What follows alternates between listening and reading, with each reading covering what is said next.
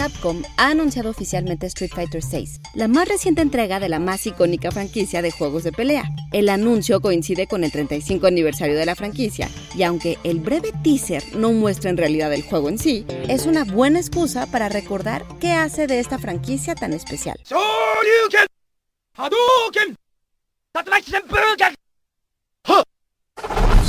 Institute. Masterpiece Your Life.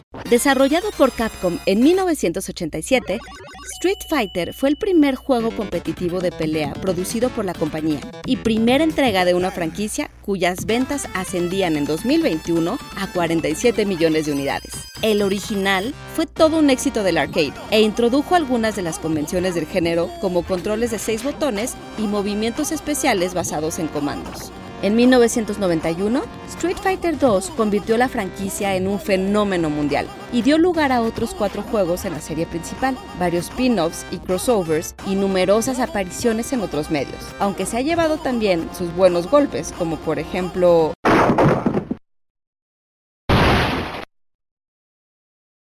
la cinta live action Street Fighter The Legend of Chun-Li, considerada una de las peores películas jamás realizadas, o cuando Street Fighter V sufrió de escasez de contenido y problemas con el servidor allá en 2016.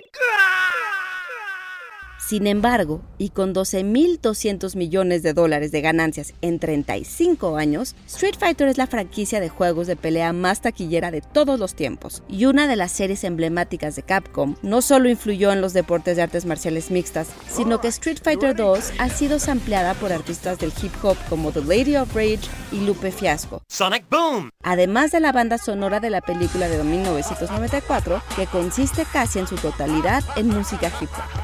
Guión Antonio Camarillo, con información de Engadget y los portales IGN y The Verge.